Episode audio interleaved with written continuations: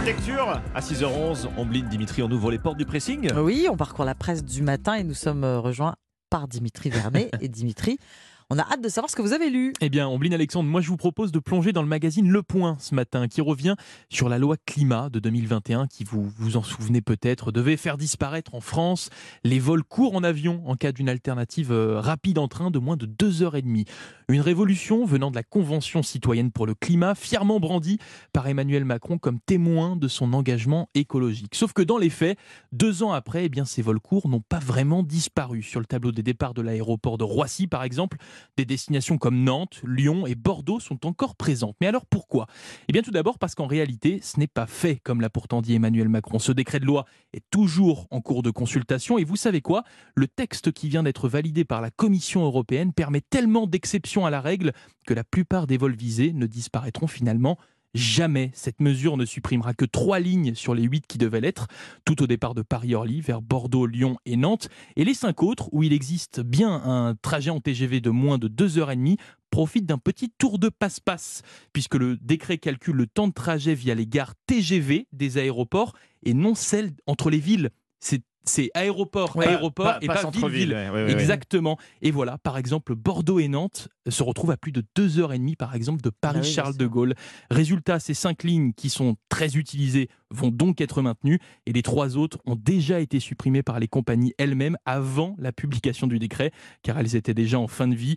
Encore une loi qui n'a pas servi à grand-chose. Pourquoi les vols courts en France n'ont finalement jamais été supprimés? Une enquête très intéressante à retrouver dans le point ce matin. Bon, une petite astuce qui maintient un, trafic aérien euh, supplémentaire sur les vols, sur les vols domestiques, sur les vols intérieurs, effectivement. Votre sélection ce matin, Cette histoire dans le Figaro d'une propriétaire à Lyon qui a été condamnée à verser 2000 euros de dédommagement au squatteur qui occupait son immeuble depuis un an et demi. Vous l'avez bien compris, c'est une propriétaire qui a versé une indemnité à des squatteurs, dit comme ça.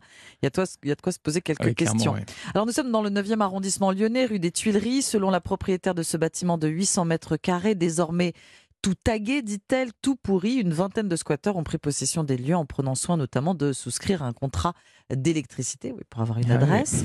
Euh, sur le toit, une piscine hors sol a même été ah, installée. ah oui, non, voilà. Alors en plus de voir les habitants se balader, je cite, en tenue d'Ève au bord de l'eau, les riverains se plaignent des attroupements, de la musique, des fêtes. La propriétaire affirme dans le journal qu'elle ah devra débourser 500 000 euros pour tout remettre en état. Trop, c'est trop. Elle engage donc une procédure judiciaire et les squatteurs obtiennent jusqu'à la fin de la trêve hivernale, le 31 mars donc, pour quitter les lieux. Sauf que la propriétaire n'a pas voulu attendre jusque-là. Et le 23 janvier dernier, elle a profité de l'absence de ses habitants euh, indésirables euh, pour condamner l'entrée. Oui, mais voilà, en France, il est interdit de se faire justice soi-même. On ne peut pas forcer un tiers à quitter le lieu qu'il habite sans avoir obtenu le concours de l'État. C'est dingue, c'est dingue. Exactement, c'est la loi. On n'a pas le droit. Il faut que le... c'est l'État qui intervient, mmh. pas toi. Deux des squatteurs ont donc saisi la justice et ils ont demandé à réintégrer le domicile sans délai. Ils demander également une remise en état de l'immeuble. C'est quand même gonflé. Ah oui, hein. ah, c'est à l'envers là. Ah bah voilà, mais en même temps, ça, plus c'est gros, plus ça passe.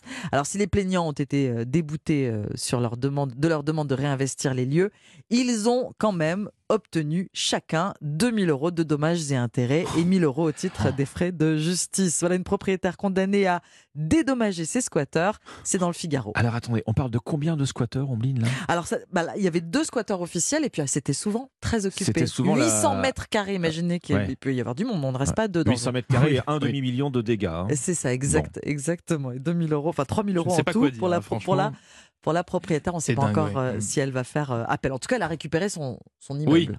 Oui, c'est voilà. Bon. c'est à vous, Alexandre.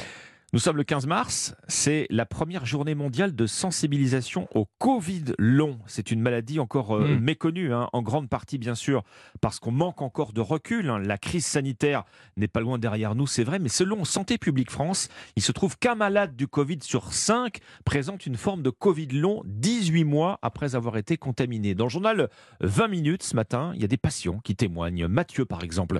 Mathieu a 42 ans, ancien militaire, c'était aussi un grand sportif.